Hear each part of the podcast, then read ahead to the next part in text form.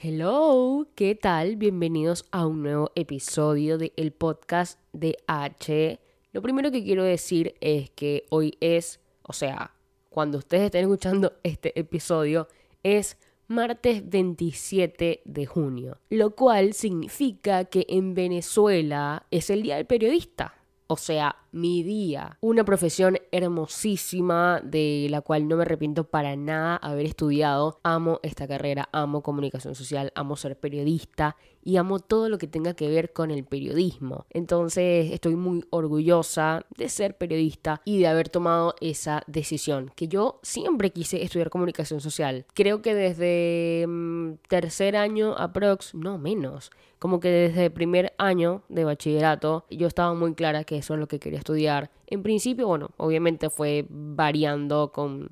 se iba ajustando más a lo, que quería en el momento pero en principio yo me moría por estar en televisión. Yo quería ser, hay una animadora venezolana que se llama Kerly Ruiz ella en su momento hacía como un programa de espectáculos y siempre fue lo que me gustó, hacer espectáculos porque era lo que consumía, lo que más me divertía. Nunca quise ir por el periodismo como de, sucesos, noticieros, esa cosa más seria, ¿no? Yo siempre quería estar en la parte de espectáculos y contar y hablar sobre estas cosas. Después mis gustos fueron variando, quería hacer radio, después lo otro, después lo otro. Y ahorita estoy aquí con un podcast y, y, y queriendo y ajustándome más como a la movida del periodismo, de comunicación actual, más moderna, streaming y todas estas cuestiones. Pero amo esta carrera, amo esta profesión. Y nada, si hay periodistas escuchando, feliz día del periodista en Venezuela, es muy difícil haber como sabido, entre comillas, desde hace un buen tiempo cuál era la carrera que querías estudiar, porque pasa y es bastante normal y común, no tiene absolutamente nada de extraño que salgas del colegio y no sepas qué hacer o empiezas una carrera que la verdad es como que no sientas pasión, capaz no te gusta, capaz lo haces porque tus padres te dicen tienes que estudiar sí o sí.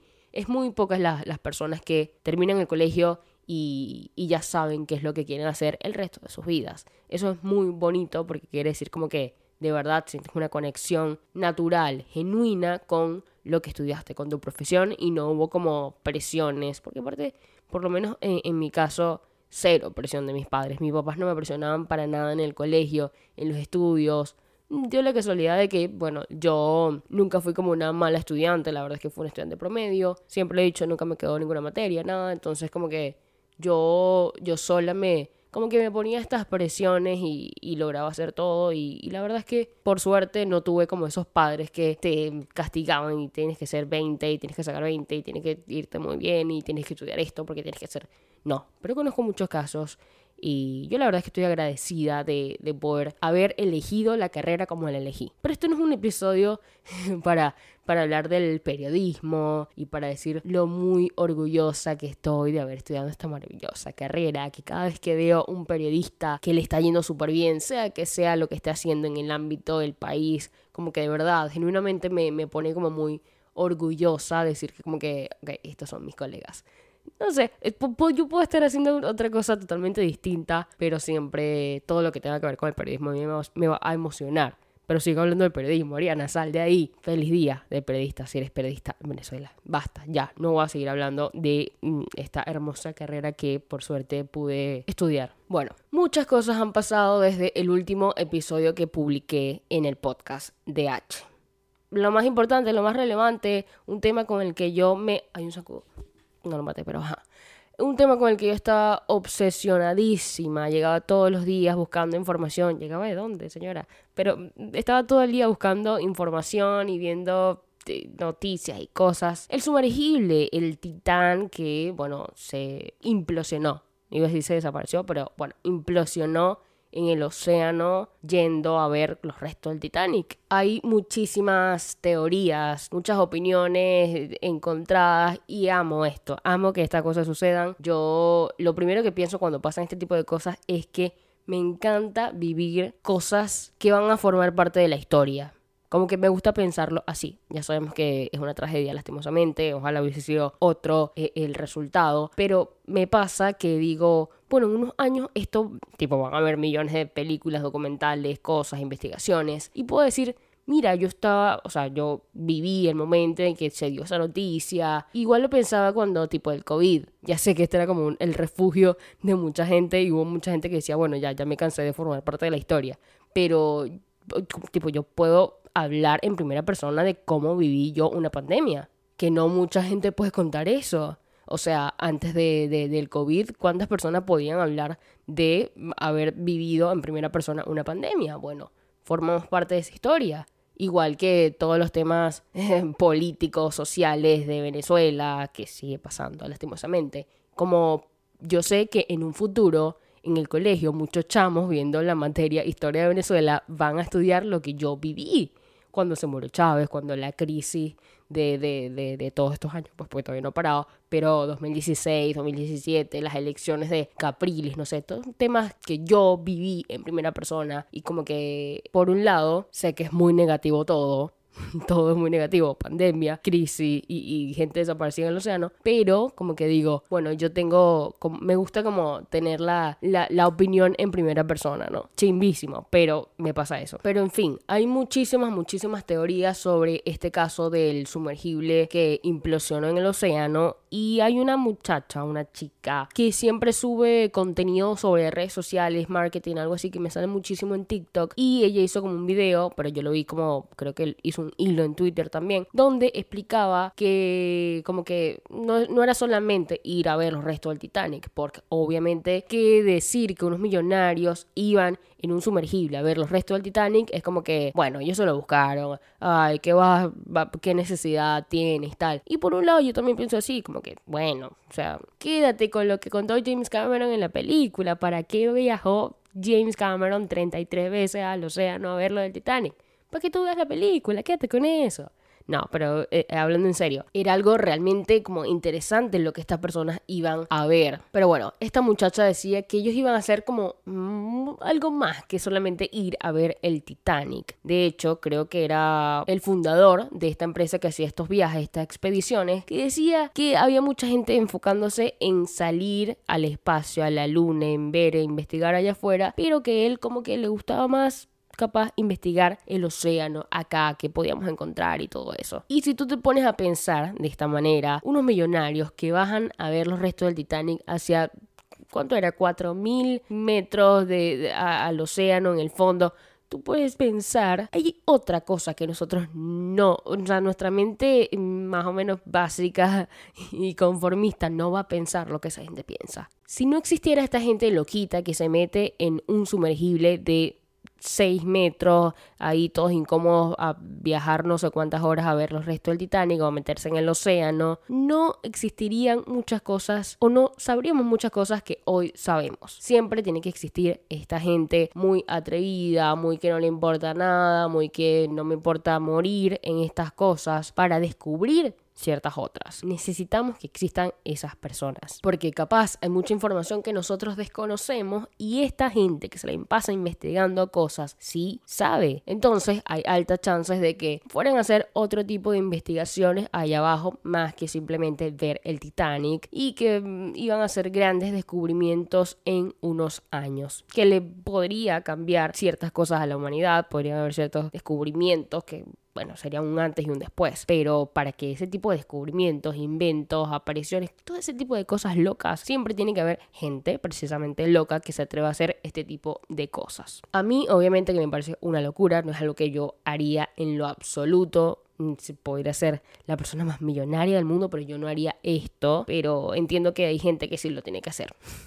Siempre hay gente que tiene que hacer las cosas que tú no te atreves. Y temprano también vi que Mr. Beast, el famosísimo youtuber, dijo que lo habían invitado y él dijo que no. O sea, mira qué loco que él hubiese dicho que sí y estaría muerto Mr. Beast. Una locura. Pero bueno, eh, esa fue la noticia como más relevante de la semana pasada. Tipo, todo el mundo estuvo hablando. Mucha, mucha muchas críticas, análisis. De repente salieron analistas de, de, de, muchas cosas relacionadas con el océano, los sumergibles, esta empresa. Pero bueno, ¿qué te puedo decir? Así, así es el mundo de Internet. Todo el mundo opinando y hay muchas teorías con sustento, otras no tanto. Pero me parece como que también pienso que no era simplemente un viajecito a ver el Titanic. Siento que siempre hay otras cosas y es como las ganas del humano de desafiar todo tipo de cosas. O sea, lo que la gente piensa que, que el humano no debería hacer, siempre hay un humano pensando que sí lo puede hacer. Y precisamente hay que intentarlo, hacerlo. Y muchas veces va a ocurrir este tipo de cosas que mueren personas. Súper chimbo, la verdad, súper chimbo.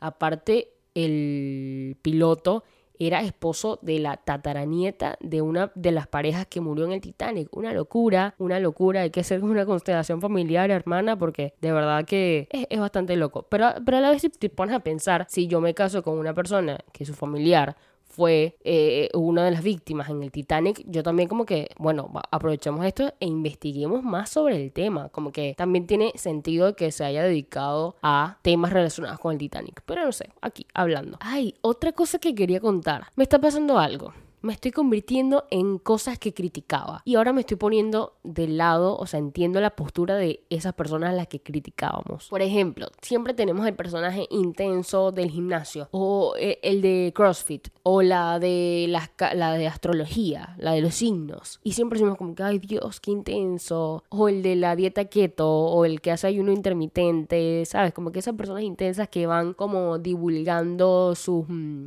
¿cómo se diría? Sus hobbies, o sea, no sé, su, su estilo, las actividades que hacen. Entonces siempre decimos como que, bueno, amigo, bájale, o sea, no puedes ser un fundamentalista de todo. O sea, si te, te gusta ir al gimnasio, está bien. Si te gusta el CrossFit, no tiene como que decirle a todo el mundo que haga CrossFit o que tú haces CrossFit. Es como que, amigo, bájale, o sea, no seas tan intenso. Como que siempre tenemos ese personaje y siempre decimos como que, Dios, tienes que, tienes que calmarte. Y me pasa, ah, eh, eh, entre esos personajes también podemos tener como el vegano. Siempre hay un vegano como que, que quiere que todo el mundo sea vegano. Y está perfecto obvio, ¿no? Pero siempre como hay distintos personajes que son muy fundamentalistas de su estilo de vida. Y me pasa que estoy a full con el yoga, amigos. El otro día de la semana pasada, no me acuerdo, no me acuerdo qué día fue, pero fue el Día Internacional del Yoga y yo me fui a una clasecita hermosa, hermosa esa clase. Dios, como que Sí, ya estaba como en la, en la honeymoon phase del, del yoga, donde todo es hermoso, donde, ay, qué lindo es el yoga. Fui a esa clase y me enamoré aún más. Dije, bueno, ya tengo que buscarme como algún estudio para ver clases de yoga y tal, y ya yo tengo la vista, mira, voy a ir a este, voy a ir al otro. Y, y ese día fue hermoso, como que sentí que había una nueva versión de mí que estaban haciendo. Lloriqué en esa clase, obviamente, porque ahí me di cuenta que estoy cargando con sentimientos y, y, y presiones muy fuertes en mi vida, porque, tipo, me dijeron, cierra los ojos, me dijeron, unas palabritas y ya yo estaba llorando. La clase fue hermosa, después yo fui, me tomé un café, tipo, porque la clase fue como en un hotel muy conocido acá en Valencia, el Esperia, y al frente hay como un café en una terraza. Y yo, bueno, fui, subí. Aparte, esto de, armarte planes sola, obviamente fue la clase sola, eh, eh, lo disfruté, la pasé bien, conecté conmigo, aparte de la actividad, era como para conectar contigo misma. Y fue hermoso, dije que siempre voy a armarme como por lo menos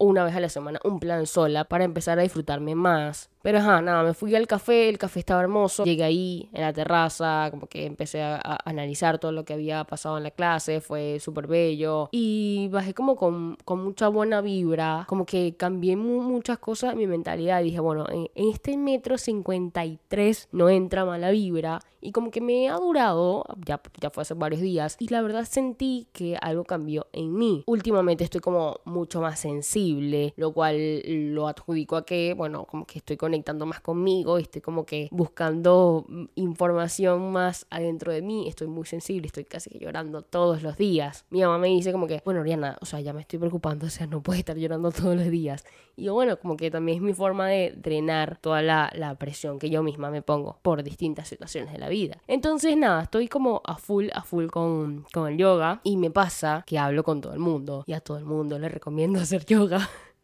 Entonces me volví en la fundamentalista del yoga. Tipo, todo lo que criticábamos, ay, el intenso del gimnasio, basta, no me queda, ay, el, intenso vegano, no quiero ser vegana y tal. No, ahora soy yo la intensa del yoga. Pero me di cuenta, que por eso digo que entiendo ahora a las otras personas, que recomendar algo que a ti te hace bien es mostrar como interés o afecto hacia otra persona. Porque ahora me pasa que yo, eh, no, a ver, no es que lo estoy diciendo a todo el mundo, mira, hagan yoga, hagan yoga. No, pero yo hablo con personas que me interesan. La verdad es que no soy muy de tener conversaciones con gente como que random y ya. No, las personas con las que hablo es porque de verdad quiero. Y me pasa que mm, siempre estoy recomendando yoga. Amigo, amiga, haz yoga. Como que de verdad, te lo juro, esto es buenísimo. Te vas a cambiar como tu mentalidad. Ponte videos en YouTube. Como que medita. Como que estoy en ese mundo de la introspección, de conocerte, de estabilidad emocional y, y salud mental, que todavía no lo estoy consiguiendo pero que estoy en proceso, estoy en camino, pero me hace demasiado bien. Les juro que me hace demasiado bien pararme en la mañana y poner tipo este video de yoga. Porque aparte ahí lo puedes hacer, tipo, te metes en YouTube, tienes yoga para, para la digestión, yoga para cuando te despiertes, yoga para distintas situaciones en la vida. Entonces es increíble. Y nada, me estoy dando cuenta que soy la fundamentalista del yoga y no puede ser, tengo que bajarlo un poco, pero ya va, estoy como empezando en toda esta movida, pero sí me di cuenta que si lo recomiendo es porque a mí me hace bien. O sea, estas personas que nos recomiendan o hacer CrossFit, o ir al gimnasio, o volverte vegano, o mm, hacer la dieta keto, o el ayuno intermitente, es porque son prácticas que a esas personas les hacen bien y de alguna u otra manera te están diciendo que eso también te puede hacer bien a ti. Entonces te lo recomiendo porque me interesa que te vaya bien. Agregar este tipo de cosas que te van a sumar en tu vida. Entonces, de ahora en adelante, yo no pienso criticar a nadie por intenso. De verdad, que cada uno sea eh, lo intenso que quiera. Ya no me va a dar cringe, ya no voy a decir, ay amigo, basta, cállate, porque sé que lo estás haciendo desde, un buen lugar, o en la mayoría de sus veces, ¿no? Pero ahora como estoy siendo esta persona intensa, bueno, tengo que como que reconocer que que, somos así. Y ya la última cosita que quiero decir para cerrar este episodio es que hablando del veganismo, ustedes saben, mm, no lo saben, pero yo tenía como cuatro años que no comía carne. No comía carne, tuvo su o sea, como en principio de esos cuatro años no comía pescado, pollo siempre comí, pero tipo ningún tipo de carne de ningún animal. Cuatro años fue así, yo esa decisión la tomé porque quise, porque quería ver como un cambio en mi alimentación. Y me paré un día y dije, mira, sabes que ya no voy a comer más carne, estaba empezando como, toda, empezando, bueno, estaba como en su pico, no es que ahorita no lo esté, pero toda esta movida del veganismo y a mí como que me llamaba fue la atención era, era como, como un estilo de vida que de verdad a mí me gusta muchísimo y que quería empezar a implementar en la mía. No me acuerdo muy bien si fue que yo vi un artículo en internet o vi algún documental, no sé, pero yo me paré y al día siguiente dije, mira, no quiero comer más carne, tal, quiero empezar como a introducirme de a poco en la movida del veganismo y tal.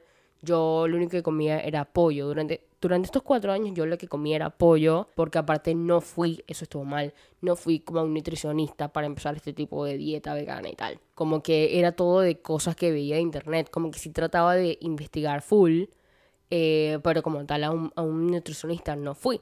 No me pasó nada malo, la verdad, eh, mi cuerpo cambió para bien, o sea, lo noté como no sé si el primer año, obviamente que notas un cambio en tu cuerpo. Yo la verdad creo que, fue una vez, eh, me parece que tuve como anemia, algún temita ahí con la hemoglobina, algo así, pero del resto yo estuve bastante bien, sin comer ningún tipo de carne. Claro, la diferencia es que yo comía pollo, tampoco es que era 100% vegana, pero nada, yo estuve estos cuatro años así y al igual que cuando decidí dejar de comer carnes, que fue un día para otro, yo me paré un día para otro con muchas ganas de comer hamburguesa de carne.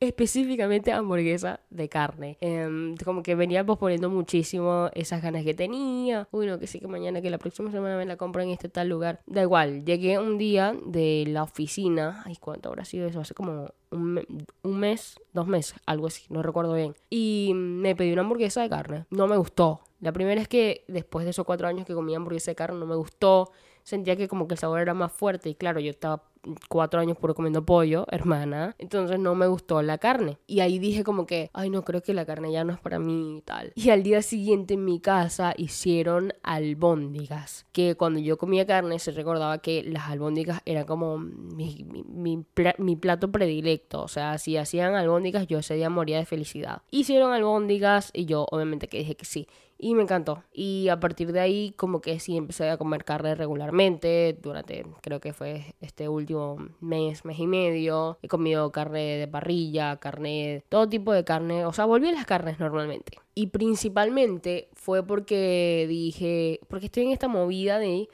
quiero hacer muchas cosas, o sea, no me quiero reprimir muchas cosas, o sea, quiero hacer, hacer, quiero dejar de mm, decirme, no, esto no lo puedo hacer porque esto, no, simplemente si quiero hacer algo, lo hago y ya. Como que siempre me digo, tengo 23 años, ¿por qué me estaría reprimiendo hacer cosas hoy? Y eso aplica en todos los aspectos de mi vida, en todos los aspectos. Y hay muchas cosas de comida que yo me estaba como limitando y decía, no, ¿sabes qué? No quiero. O sea, quiero comer lo que mi cuerpo quiera, quiero experimentar lo que mi cuerpo quiera, como que no no me quiero poner límites. Entonces, eh, ese tipo de pensamiento ya yo lo tengo en otros aspectos eh, eh, de mi vida. Y dije, no voy a reprimirme nada en ningún aspecto. Entonces, no puedo ir diciendo, no, no, es que yo hago lo que mi cuerpo me pida. Obviamente que es, lo, que lo que mi cuerpo me pida sin que mm, hacerle daño ni a mi cuerpo ni a nadie más. Pero no podía como que manifestar este, esta, este estilo de vida, de hacer lo que quieras realmente y reprimirme en ciertos tipos de comida, que es básicamente uno de los puntos más importantes de tu vida, lo que comes. Entonces, reprimirte ciertas cosas cuando comes me parecía como medio ilógico a mi lema, entre comillas, de vida. Y dije, ¿sabes qué? Yo no me voy a reprimir nada, me voy a comer lo que me quiera comer, voy a hacer lo que quiera hacer. Entonces, como que es un estilo de vida que yo estoy poco a poco implementando en todo. Y así es como de este pensamiento, este estilo de vida, nació otra vez mis ganas de comer carne y no me las reprimí y no me pienso reprimir nada.